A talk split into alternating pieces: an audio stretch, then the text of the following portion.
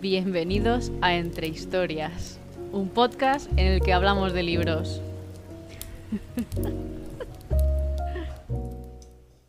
todo el mundo, espero que este programa os pille genial. Bienvenidas a otro programa de Entre Historias, un podcast en el que conversamos sobre libros, literatura, series y mucho más. Así que aquí siempre nos encontramos entre historias. Hace mucho tiempo que quería hacer este programa ya que es de un, tema que siempre me ha sorprendido mucho que siga estando vigente o bueno, históricamente como que también me gusta como el cotilleo, pero bueno, en este punto en concreto eh, se me encendió la bombilla para el programa especial de San Jordi, ya que hacíamos repaso un poquito de distintas tradiciones literarias universales y bueno, hice una broma que en Estados Unidos se prohíben libros así como tradición literaria. Pero vaya, que no solo por esos lares es donde se practica esa actividad tan desdeñosa. Entonces, como ya habéis podido ver por el título del programa, hoy vamos a hablar de libros prohibidos o censurados. Pero bueno, sea como sea, con el programa de hoy cerramos la primera temporada de Entre Historias y finalmente he decidido cogerme tanto agosto como septiembre enteros de vacaciones para poder volver en octubre a tope de energías. Esta decisión la he tomado por dos motivos. El primero es porque me apetece descansar realmente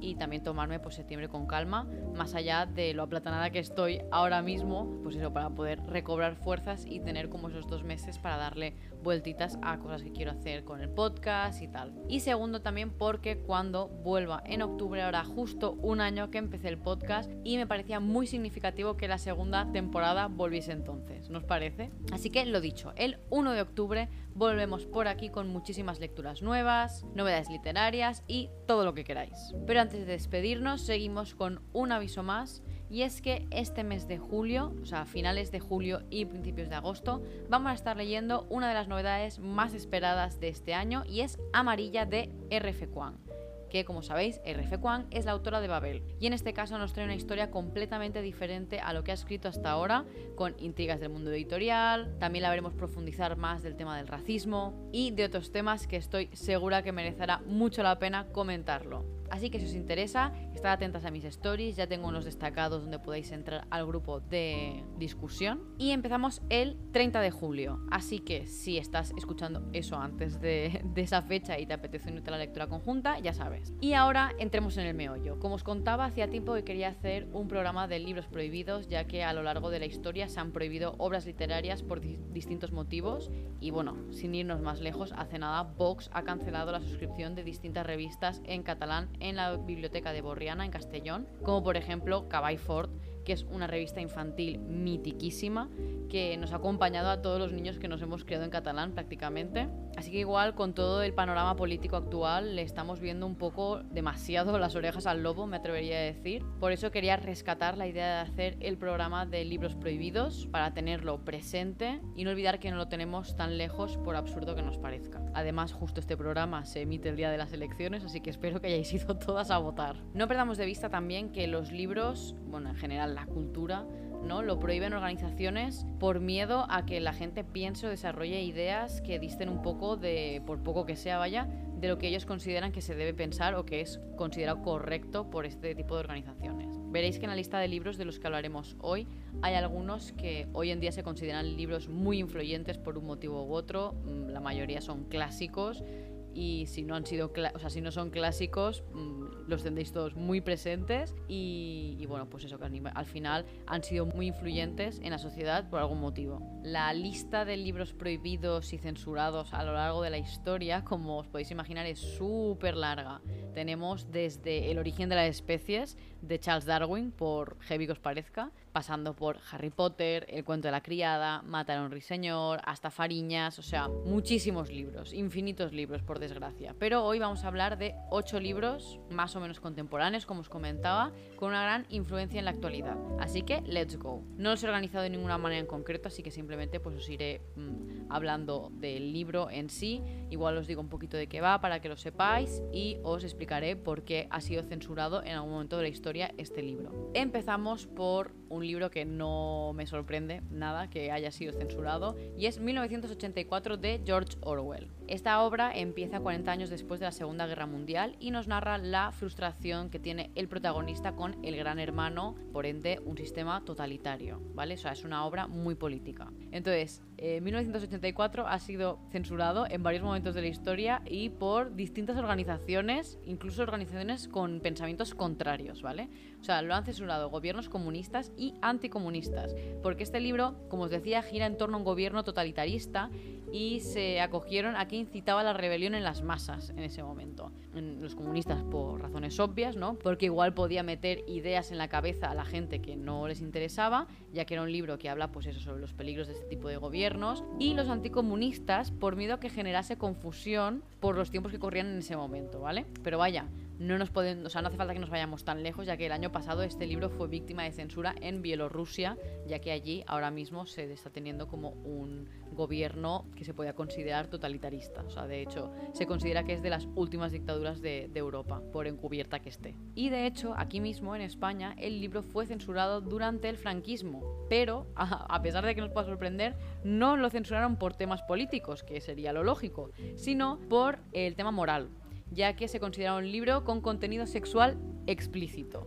Así que, pues ahí está, Franco censurando 1984, no por rebelión en las masas, sino porque hay un poquito de sexo. Todo bien. Otro libro que también ha sido de los más baneados de Estados Unidos en los últimos años es George de Alex Gino. George nos cuenta la historia de una niña trans y todo su viaje y cómo lo va sintiendo y cómo reacciona su entorno, etc. Y los motivos que han utilizado en este caso, pues yo diría que organizaciones de padres, incluso algunos profesores, es que anima a los niños a borrar el historial de búsqueda, incita también a cambiar su cuerpo a través de las hormonas, que además como este argumento de censura está muy descontextualizado del viaje que vive el personaje en la novela. Se mencionan revistas pornográficas y se describe la anatomía eh, masculina. Bueno, la lista es muy larga, pero os cuento así como los highlights. Porque también, aparte, eh, se lo ha tachado de entrar en conflicto con el punto de vista religioso y la estructura familiar tradicional.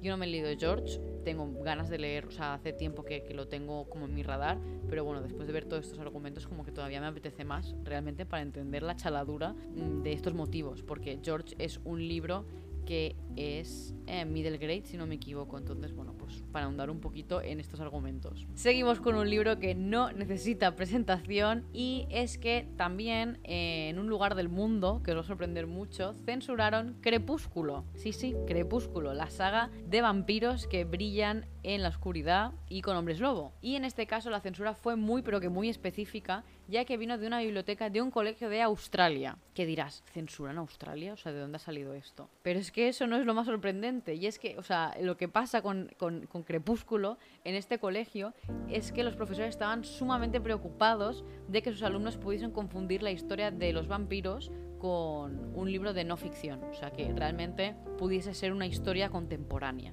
La verdad, a mí personalmente me parece un poco fuerte la poca confianza que se tiene en el espíritu crítico de los alumnos o incluso os diría la falta de recursos para poder explicarles la diferencia entre lo que es ficción y lo que no es ficción, o sea, los propios recursos de los profesores que censuraron este libro. Entonces, bueno, anecdótico, diría yo, ¿no? Un libro que también han censurado y siguen censurando mucho en Estados Unidos es El odio que das. Yo personalmente solo he visto la película, no he leído el libro y la peli me impactó muchísimo. Nos cuenta la historia de Star, que es la protagonista de, de este libro, que es una protagonista racializada y presencia como un amigo suyo es asesinado por la policía. Este libro se publicó antes del auge de las protestas de Black Lives Matter y bueno, nos enseña un poquito todo lo que es el, el, movimiento de las manifestaciones, cómo vive la comunidad afroamericana en Estados Unidos, la violencia policial, los conflictos que tiene la protagonista también con su identidad, porque esta protagonista va a un colegio donde la gente mayoritariamente es blanca, entonces pues como ella es una persona en el colegio y como luego cuando va a casa eh, siente como que hay un cambio en ella, identitario. Y bueno, a priori diríamos que lo censuran por todo el tema de las protestas y de acallar la voz de una minoría, bla, bla, bla. Igual que veíamos ¿no? con el libro de George Orwell, ¿no? como el tema de incitar a la rebelión. Pero no, buscaron cualquier excusa para censurarlo en algunos colegios, ¿vale? O sea, desde drogas,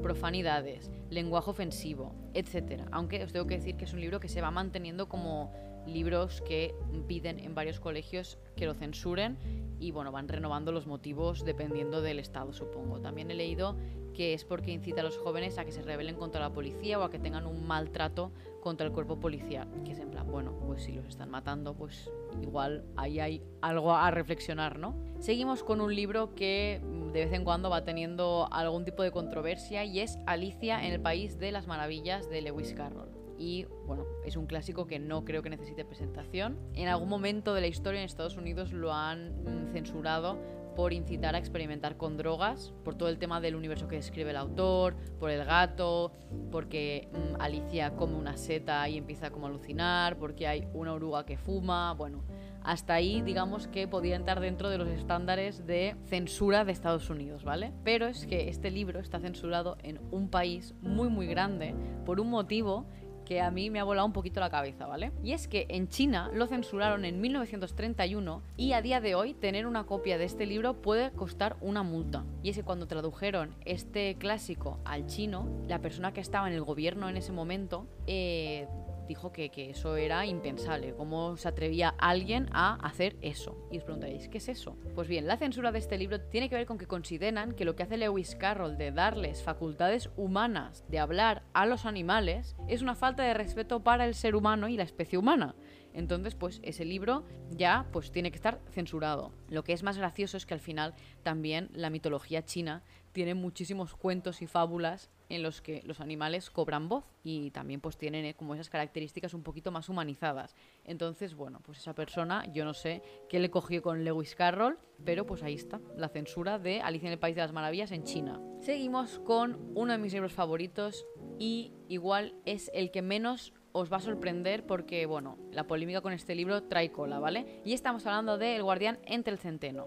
En este caso nos encontramos con Holden, que es un adolescente incomprendido que se escapa del colegio donde está como viviendo interno y se planta en la ciudad de Nueva York. Y a través pues, de sus pensamientos el autor desarrolla distintas preocupaciones de un adolescente e intenta como entenderse a sí mismo y bueno, saber un poquito lo que le está pasando en esta época de cambios. Y en este caso la censura de este libro viene dada por un tema muy específico ya que se ha encontrado un ejemplar de esta obra entre las pertenencias como más cercanas, no en plan en la estantería sin más, sino como en objetos que utilizan frecuentemente eh, varias personas que han cometido asesinatos, ¿vale? O sea, muy muy creepy. Como por ejemplo el más sonado es el asesino de John Lennon, que incluso se dice, que esto ya no sé si es un rumor o pasó de verdad, que una vez cometió el asesinato se sentó a leer el libro tranquilamente en Central Park. También lo llevaba el tipo que disparó a Reagan, el expresidente de Estados Unidos. Bueno, también lo lleva encima un acosador que acabó asesinando a una actriz muy famosa de los 80, etc. En este caso os tengo que decir que estos dos últimos y los que precedieron,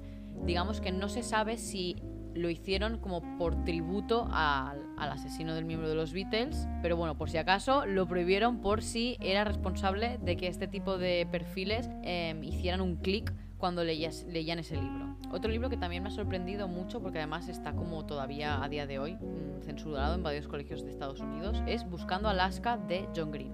En este caso es la primera obra del autor y nos cuenta la historia de un chico que se muda a un internado y que tiene una vida muy anodina, ¿vale? Es un chico que, como hecho característico, diría, le gusta mucho investigar y saber sobre las últimas palabras de personajes célebres, porque bueno, a través de ahí como que siente que puede como estar en contacto con la grandiosidad de esa persona. Entonces, cuando este chico llega al internado, conoce a Alaska y bueno, la idealiza un montón y tienen como una relación un poquito creepy, porque estaba un poquito obsesionado con, con la chica y bueno, pues pasan cosas, ¿vale? En, ese internado. Y algunas de algunas escuelas de Estados Unidos lo censuraron, aunque no lo censuraron por el tema de la obsesión y para no incitar a los jóvenes de hoy en día a que mm, se obsesionen con chicas, sino porque promovía el consumo de drogas, el sexo, la pornografía y además como que han incidido bastante en que contiene lenguaje obsceno y algunas referencias a la homosexualidad. Que yo diría que así como destacados no se he puesto ninguno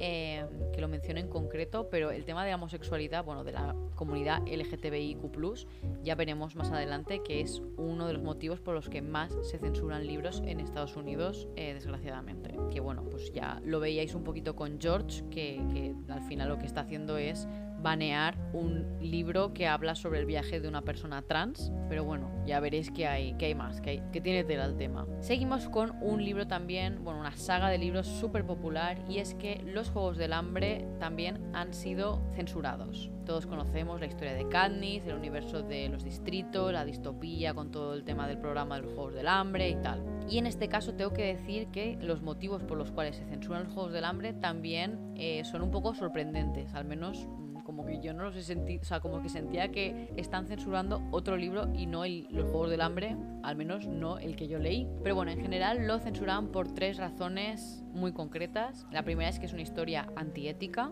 La segunda que es una historia que mm, promueve e incita eh, actos satánicos, que me deja muy loca esto. O sea, intento investigar, pero no he encontrado más cosas específicas, pero vaya, mm, what the fuck. Y también porque es un libro antifamilia, que al final dirías como que es un poco lo contrario, ¿no? Porque al final justamente el, primer plot twist de toda la saga es que Katniss se presenta voluntaria para que no vaya su hermana y al final como que todo va un poco como de ir formando su familia, ¿no? Porque pues al final a través de, las amistades o de las vivencias comunes como que se va haciendo como ese núcleo más familiar alrededor de Katniss. Entonces, bueno, yo no entiendo muy bien la gente, uno, que propone este tipo de censuras y dos, la gente que la acepta. O sea, yo no sé si es una persona que está muy cansada y que lo único que hace es poner sellos a diestro y siniestro a todo lo que le llega, porque es que de verdad yo no entiendo nada. Y bueno, hasta aquí los ocho libros de los que os quería hablar hoy, pero aparte de esto también os quería eh, comentar que documentándome para este programa me he topado con la web de la ALA, que es la American Library Association, que desde hace más de 10 años redacta un informe anual que monitoriza los esfuerzos de diferentes grupos políticos y de presión por prohibir libros en bibliotecas y colegios de todo el país, porque ahí funciona como que profesores o padres o quien sea puede denunciar, entre comillas, pues un libro o un lo que sea y pues poner los, los motivos por los cuales considera que este libro debe ser retirado de las bibliotecas y a partir de ahí, pues dependiendo, supongo, de la cantidad de quejas que haya para cada título, pues escogen qué libros censurar. Y entonces esta asociación lo que hace es recoger todas las quejas que hay en los distintos libros para ordenar los que más quejas han recibido ese año. Os voy a dejar de todos modos el link de esta asociación en la descripción del programa por si os apetece cotillear porque podéis ir viendo lo que han prohibido este año, que ahora hablaremos un poquillo de ello, e ir año por año eh, atrás. Y diría que también podéis hacer como los libros más mm, vetados en los últimos 10 años y tal. Entonces, pues si os apetece ver qué libros se han censurado en Estados Unidos y por qué motivos, que también de la marinera, eh, tenéis ahí el link. Así que bueno, aprovechando que habla de este tema, eh, os traigo uno de los libros para que veáis cómo está el patio, ¿vale? Estos son libros que han sido censurados en el año 2022, o sea, el año pasado. Y me interesaba mucho traeros esta selección para que eh, veamos un poquito que hay veces que igual creemos que hemos hecho muchos avances o que vivimos una burbuja de bienestar, pero que es que más allá de, de lo que pasa en nuestro círculo más íntimo, pasan otras cosas y en este caso estamos hablando de uno de los países más desarrollados del mundo, o sea que se lo coge de referencia para muchas cosas, que vale que igual que anchas Castilla, pues anchos son Estados Unidos y que hay estados de todo tipo, pero aún así que existe la posibilidad que un grupo de presión pueda forzar a que mm, una biblioteca quite un libro de las estanterías me parece muy fuerte. Entonces, bueno, veamos qué libros han sido baneados y por qué en el año pasado. El primero, ¿vale? Es un libro que hace tiempo, una novela gráfica en concreto, que hace tiempo que quería leer desde que salió porque creo que, bueno, era, es una novela gráfica autobiográfica. Entonces, como me interesaba mucho el testimonio del autor, ¿vale? Y en este caso, como que me sirvió verlo en esta lista, en el número uno además, y que ya había sido como baneado varios años, me sirvió como de trigger para ir a mi biblioteca de confianza, coger el ejemplar y me lo leí ayer de una sentada por pura indignación, básicamente. Os tengo que decir que es una historia que me ha encantado, que he conectado muchísimo, que, bueno, siento que es como muy importante que nos lleguen este tipo de testimonios para poder entender más y hacer un poco de ejercicio de empatía a según qué colectivos y según qué personas estén pasando por X. Os estoy hablando de Género Queer, de Maya Kobabe, que justamente nos cuenta la historia de Maya, que es la autora, y de como todo su viaje por entender un poquito su identidad de género, su, su mm, forma de convivir o de vivir la sexualidad, y nos lo explica eh, de forma, en forma de novela gráfica una forma como muy cercana, no sé, a mí me ha gustado muchísimo. Y este libro, los motivos por los cuales se ha censurado en Estados Unidos, es por contenido LGTBIQ, obviamente, y por ser sexualmente explícito. Que es en plan, bueno, si es que estás explicando eh, la historia de una persona que está descubriendo su sexualidad, pues entiendo que algo explícito tiene que ser, si no, mm, ¿qué está explorando exactamente? Las nubes. Otro libro de una autora que además le han baneado varias obras. Eh, estoy hablando de Toni Morrison y en este caso aparece en la lista del año pasado Ojos Azules y es un libro que relata abusos sexuales. Por lo tanto, uno de los motivos por los cuales lo han baneado es porque es sexualmente explícito. Que es en plan sí es que es lo que tienes, hablar del tema, que tienes que hablar del tema para hablar del tema. Y otro libro que también os comentaba que le han baneado bastante es Beloved, que es un libro que también tengo muchas ganas de leer. Un libro que también lo han baneado varias, durante varios años es Las ventajas de ser un marginado de Stephen Chofsky que a mí este libro me gustó muchísimo porque me recordó mucho a cuando leí El guardián entre el centeno y en este caso ha sido baneado por relatar un abuso sexual, que es como también el punto de partida de la historia. También tiene personajes LGTBIQ, aparecen drogas, hay blasfemia y también pues, por ser sexualmente explícito porque mm, creo que hay una masturbación en el libro, que también es la historia de un chico adolescente que está como descubriendo su entorno. Entonces, bueno, pues eso, simplemente hay cosas de las que no se pueden hablar y ya está. Como os comentaba, Buscando Alaska sigue estando ahí pisando fuerte, baneado. Y uno que lo he dejado para el final, porque creo que os va a hacer mucha gracia a la mayoría de gente que me escucháis,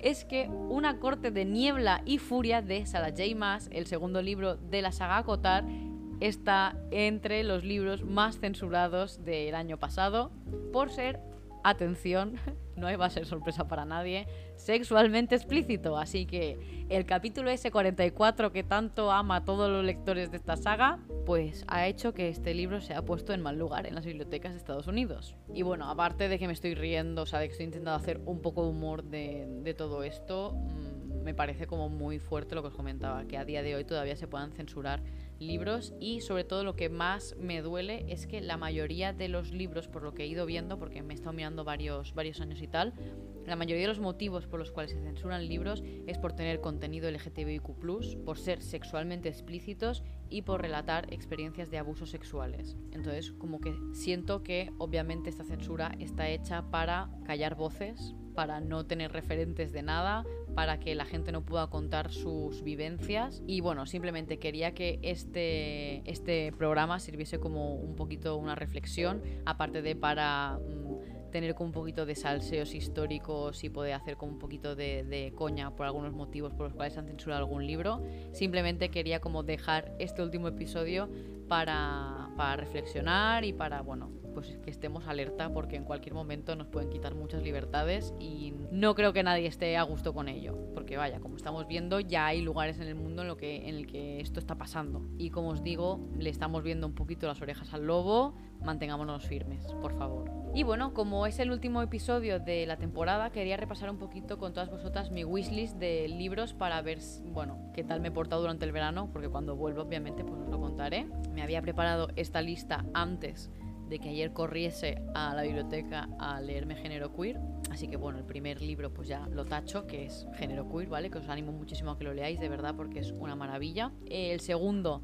es La teoría de los vertebrados, que es un libro que tiene una portada muy tierna, que no sé, como que siento que me va a gustar mucho, que me hace reflexionar. Nos cuenta la historia de una mujer que justo da a luz el mismo día que eh, hay unas elecciones en España y pues le dan un escaño a, la madre, vaya. Y bueno, pues hay como reflexiones sobre ser mujer, la maternidad, eh, como, bueno, la conciliación, yo diría también, entre esa vida pública, política, con el hecho de ser madre. Luego un libro que también tengo muchas ganas de leer porque, bueno, ya sabéis que este año me he enganchado mucho a, bueno, me he enganchado, me ha gustado mucho el libro de una escritora en la cocina de Lori Colwyn y por la misma editorial, Libros del Asteroide, también están publicando a Nora Ephron y tiene como, o sea, Nora Ephron lo que hace es autoficción, si no me equivoco, y, bueno, obras bibliográficas y justo han sacado No me gusta mi cuello y, bueno, otras reflexiones de no sé qué. Entonces, eh, este es otro de los libros que quiero leer porque ahora mismo estoy muy a tope con ganas de leer em, las vivencias de otras personas, la verdad, o sea, me motiva mucho. Y siguiendo ese filón de obras bibliográficas, ¿vale? Justo hace nada, la persona que me hizo, o sea, que me dio ganas de leer a Laurie Colwyn, que es Mikey, del canal y el Instagram Mikey F, se ha leído todo lo que no puedo decir de Emily Pine, que, bueno, en inglés, que es como se lo he leído él, es Notes to Self, y que son cada capítulo como mini reflexiones de su vida. Entonces me han entrado muchísimas ganas de leer ese libro y pues eso, que también me impacte y conocer más a esta persona y todas sus reflexiones y tal. Luego otros libros que van y vienen en mi wishlist, o sea que los tengo ahí presentes, pero que pues de momento no están como ahí en tope de mi hype, es One for My Enemies, que es eh, como un retelling de Romeo y Julieta por Olivia Blake, que es la autora de Los Seis de Atlas y de Along with You in the Ether. Y en este caso es el retelling de Romeo y Julieta, pero en Nueva York, si no me equivoco, y hay magia, o sea, pinta bien. Luego también tengo en la wishlist El Reino de Jess Rodenberg, que es como un poquito una mezcla entre Westworld, Westworld, sí, entre Westworld y bueno, en Disneyland, entonces pues ahí hay un juicio porque un autómata mata a un hombre del que se había enamorado, entonces bueno, pues ahí hay temita. Luego también tengo apuntado muy reciente La Edad del Vicio de Dipti Kapoor, uno porque tengo muchas ganas de leer autores y autoras indias, o sea, de la India vaya, y eh, porque este es como una mezcla de muchos géneros, ¿vale? Es como una saga familiar que tiene misterio, eh, tiene también como parte de, de romance, parte contemporánea, entonces como que es un libro que me llama bastante la atención. Y bueno, la trilogía que sigue en mi wishlist, que yo creo que igual pues me lo pienso para verano, hay para invierno, porque como que me da muchas vibes invernales, es, es la saga del oso y el ruiseñor, que hace muchos años que la quiero leer, como que se me había pasado el hype y ahora hace nada mm, se me ha vuelto a subir por las nubes. Entonces, esos son los libros que ahora mismo tengo en mi wishlist.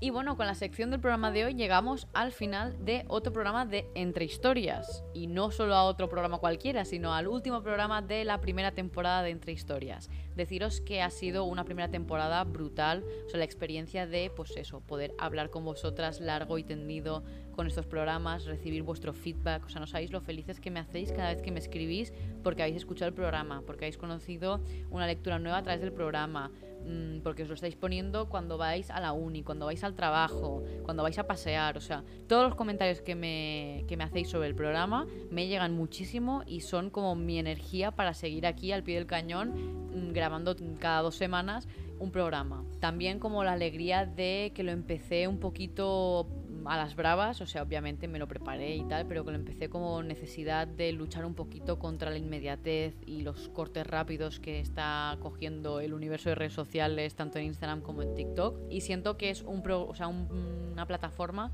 en la que me acabo sintiendo súper cómoda que a pesar de no tener mm, la inmediatez que tengo en Instagram con todas vosotras, como que os siento muy cerca y eso, que es un, formato que me funciona mucho y que mm, siento que en el futuro, ahora que ya me ha sentado bastante, me va a dar muchas posibilidades para traeros cosas chulísimas. Bueno, y dicho esto, espero que os hayáis divertido tantísimo como yo y que os haya quedado con ganas para la siguiente temporada de Entre Historias. Estad atentas a mi Instagram para enteraros de cuándo vaya a volver, pero bueno, si no, simplemente estaros atentas a mi Instagram porque por allí es por donde os voy a estar actualizando más mis lecturas durante todo este verano. Y como sabéis, me ayudáis muchísimo puntuando el programa en la plataforma en la que estéis y dándole a seguir. Y obviamente, si se lo queréis comentar a vuestras amigas durante estas vacaciones, pues yo feliz. Como sabéis, también podéis apoyar mi trabajo creando contenido tanto en el podcast como en Instagram, invitándome a un café simbólico en el link que os dejaré en la descripción del programa. Muchas gracias a Ángel en este caso por su apoyo invitándome a un café